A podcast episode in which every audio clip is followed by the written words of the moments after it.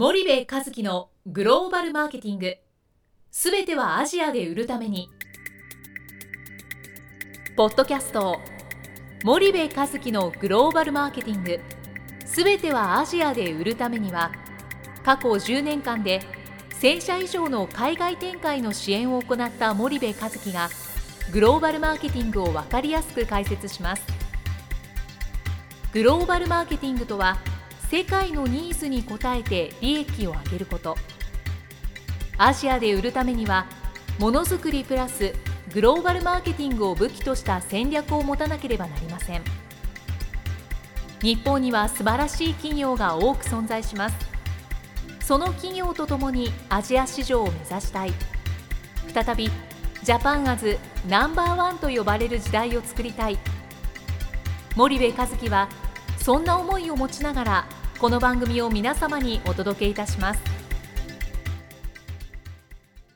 こんにちはナビゲーターの東忠夫です。こんにちは森部和樹です。じゃあ森部さんあの今日はですね、はい。あのまあもうご存知の方もいらっしゃるかもしれないですけど、はい。日経 BP の方で、はい。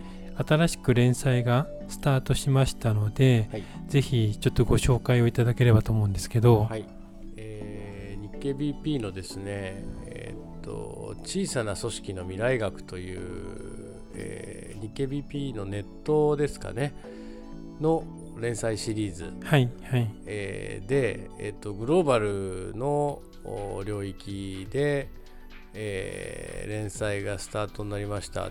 で私の連載のタイトルがグローバル化時代の戦略と覚悟ということではい、今ちょうど2回うんうん、までアップされてるのかな、はいでこの小さな組織の未来学という連載シリーズは何なんでしたっけ？何なんでしたっけっていう。まあ今あの簡単に説明する小さな組織の未来学っていうところから問い合わせをいただいては始まってるんですけど、うん。まあ今から2020年までに、うん。まあ、中小企業の底力を見せつけてうん。日本を次のステージにみたいなうん。コンセプトで、うんまあ日経 BP が運営してるわけじゃなまあ運営部隊は日経 BP ですけどうん。外部でうん。アートソーシングしているような形で、まあ、新しいコンセプトで、あの運営しているようなメディア媒体みたいなんですよね。うん。でまあちょっと中小企業というところで我々の専門からはうん少し大企業寄りになっているので外れるんですけど、うん。まあ、大企業からの目線でグローバル化がどうなっているのかっていうのを書いてほしいというので、今書いてるんですが、で1回目2回目がもうすでに上がってるので皆さんあの小さな組織の未来学をとネットで検索いただくと多分トップページに出てきますよね、うん。森部さんが今。そうねちょうど書き始めたから私は東に書けって言われて書いてる書いてます。えーっとまあ趣旨も非常にいいもんね。そうですね。っていうことを言われて書いてます。でちょっとどんな内容かっていうのをはい。あの少しあのまだ見てない方もいらっしゃると思うので、うん。ちょっとうん。1回目2回目の連載についてうんどんな内容を書いてるかっていうのを少しご説明いただきたいと思うんですが、えーっとですねまあ1回目は、えーっと僕のその連載のタイトルはグローバルじグローバル化時代の戦略と覚悟なんだけど1回目のそのコラムのタイトルが戦略覚悟グローバル化ということで書いてますと。はいで何を書いたかっていうと、えっと、結局グローバル化とか海外展開って、うん。大企業であろうが中堅中小企業であろうが、はい。あの一番重要なものは戦略と覚悟ですっていうのは僕の持論なんですよね。はい。でそれのどちらか一方が欠けていてもグローバル展開っていうのは成功しないので、はい。その重要性について書いていると。うんうんうん。で多分4回ぐらいに分けてその話がまず書かれるんはい。ですよね。はい。で第1回目はそのそもそもその戦略と覚悟って一体何なの？うん。っていうことをお話ししていて、うん。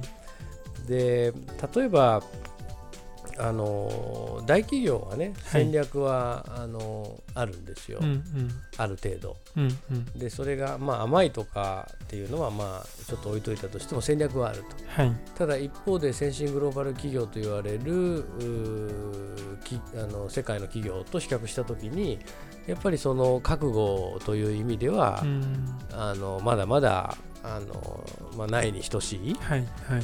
でややっぱり、えー先進グローバル企業っていうのはその中長期でアジア新興国をどうしていくかっていう覚悟があるので、はい。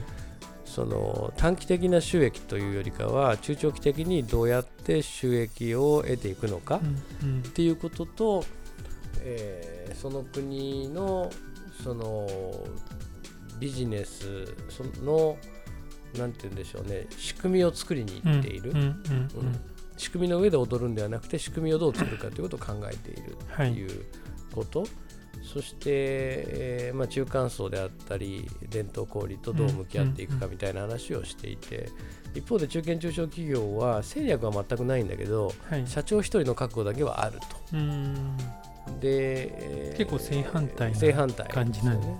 うんで、うんまあここでキーとなるのがその社長一人の覚悟っていうのが問題で他の役員とか社員がついてきてなければ、うんその社長一人の覚悟っていうのはなかなかあの意味をなさなくなってしまうし、はいはい。中小企業であっても戦略が必要ないっていうことは全くなくて、うん結局1億やるのと10億やるのと100億やるのでは、うん。戦略と覚悟の度合いっていうのは大きく変わるんですよね。はい。ただ変わるにしても絶対にその両方は必要なので、うんえーそれについて、えー書かせていただいたっていう感じですかね。はいはい。なるほはい、で僕う嬉しくて自分の Facebook とか Twitter であのなんだろう拡散ししたの、どはいはい。うん。なのであのそんなところからも入れると思います。まあ、検索したら出てくるかな。出てきますよね。うん。なるほど。で2回目がどういったことを書かれてるんですかね。2回目がね、えーっと2回目は、えーっと徐々に突っ込んでいってて、えーっとあれ？2回目なんだっけな？えーっとね。富裕層に逃げていないかということで。富裕層に逃げていけないかっていうことでその新興国に進出する意味が中間層の獲得でありますよっていうことを説いてるんですよ。はいで中間層を獲得しないんだったらそもそもアジア新興国になんか出る必要性が全くなくて、で先進グローバル企業の戦略軸っていうのはこの中間層の獲得っていうところから絶対ぶれないんですよね。はい。で一方で日本企業っていうのは大手なんかもまず富裕層からとまず上位中間層からと、うん基本的には日本で売ってるものをそのまま売りたいと、うんうん。現地適合化とか世界標準化みたいなことはあんまり考えたくないみたいな。はいで自分たちの製品っていうのはいい原材料を使ってえー高い技術でいい品質を維持しているのだから高くて当たり前みたいな、うん。だから買えない人は買わなくて、えーいいとまでは言わなくてもまあ結果として富裕層を狙っちゃってるとはいう誤った戦略について説いてるっていうのがうん。2回目ですかね。はいはい。であと具体的にその日本のあのお菓子をどうやって、えー新興国で、うん。えー売っていくのかっていうことと、あと最近記憶に新しいシャープとかね山陽のその失敗、えーいわゆる日本の家電業界の失敗の事例なんかも載せているので、2回目はよりその僕の説を具体的な事例を混ぜて解いてるという、うんうんうん。そんなあの内容になっています。なるほど。そのまあ今名前が出たシャープうんが本杯に、うん。まあ買収されてしまったというか、うん。いうところも一つ、うん。まあ家電メーカーに学ぶ失敗事例という形だと思うんですけども、うん。これって、まあ、森部さんとしてはよく他の業界にも起きるんではないかということを言われるんですけども、それはどうしてなのかうん。っていうところで本杯を、うん。まあ、当然ご存知の方もうん。名前は聞いたことあるけど、うん。どういうメーカーかっていうのをうん。いまいち知らない方もいらっしゃると思うので、うん。ちょっと簡単にでいいのでその辺も教えていただければと思うんですけど、簡単に言うとその本杯というのは特に自分たちのブランドの製品を持たずに、うん。世界中のグローバルメーカーから下請けのお仕事をいただいて、はい。まあ、いいものを大量生産していくということで、えー OEM を受けてえー成長していったはい。企業ですと、はい。で売上が15兆ぐらいののかあって、まあ、非常に巨大なメーカーですよはいはい。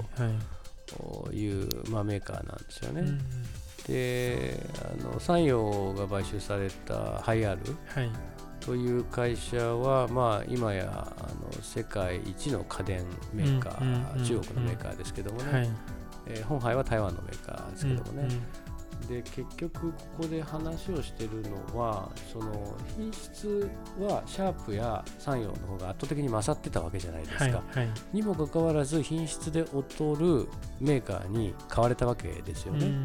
これがまさにその品質で良ければ全てが売れるっていうことをその否定しているうん。現実なんですよ。はい。だからその品質がいいからいいんだっていうことだけではグローバルでは成功しないと。うん。それは必ずしも日本と同じようなユーザーであったり日本と同じような消費者が世界にいるっていうことではないからはいだから特にその家電のメーカーは黒物も白物もガラパゴスがしてしまったという現象が、まあ、あって多くのものがコモディティ化したわけで、はい。えーそういった話に、えーを事例を織り交ぜながら説明しているというそんな内容ですかね。なるほど。わかりました。そしたらあの今日はお時間が来ましたのでここまでにしたいと思います。森部さんありがとうございました。はい、ありがとうございました。本日のポッドキャストはいかがでしたか？番組では森部一樹への質問をお待ちしております。ご質問は podcast アットマーク spydergrp.com ポッドキャストアットマークスパイダー grp.com までお申し込みください。たくさんのご質問をお待ちしております。それではまた次回お目にかかりましょう。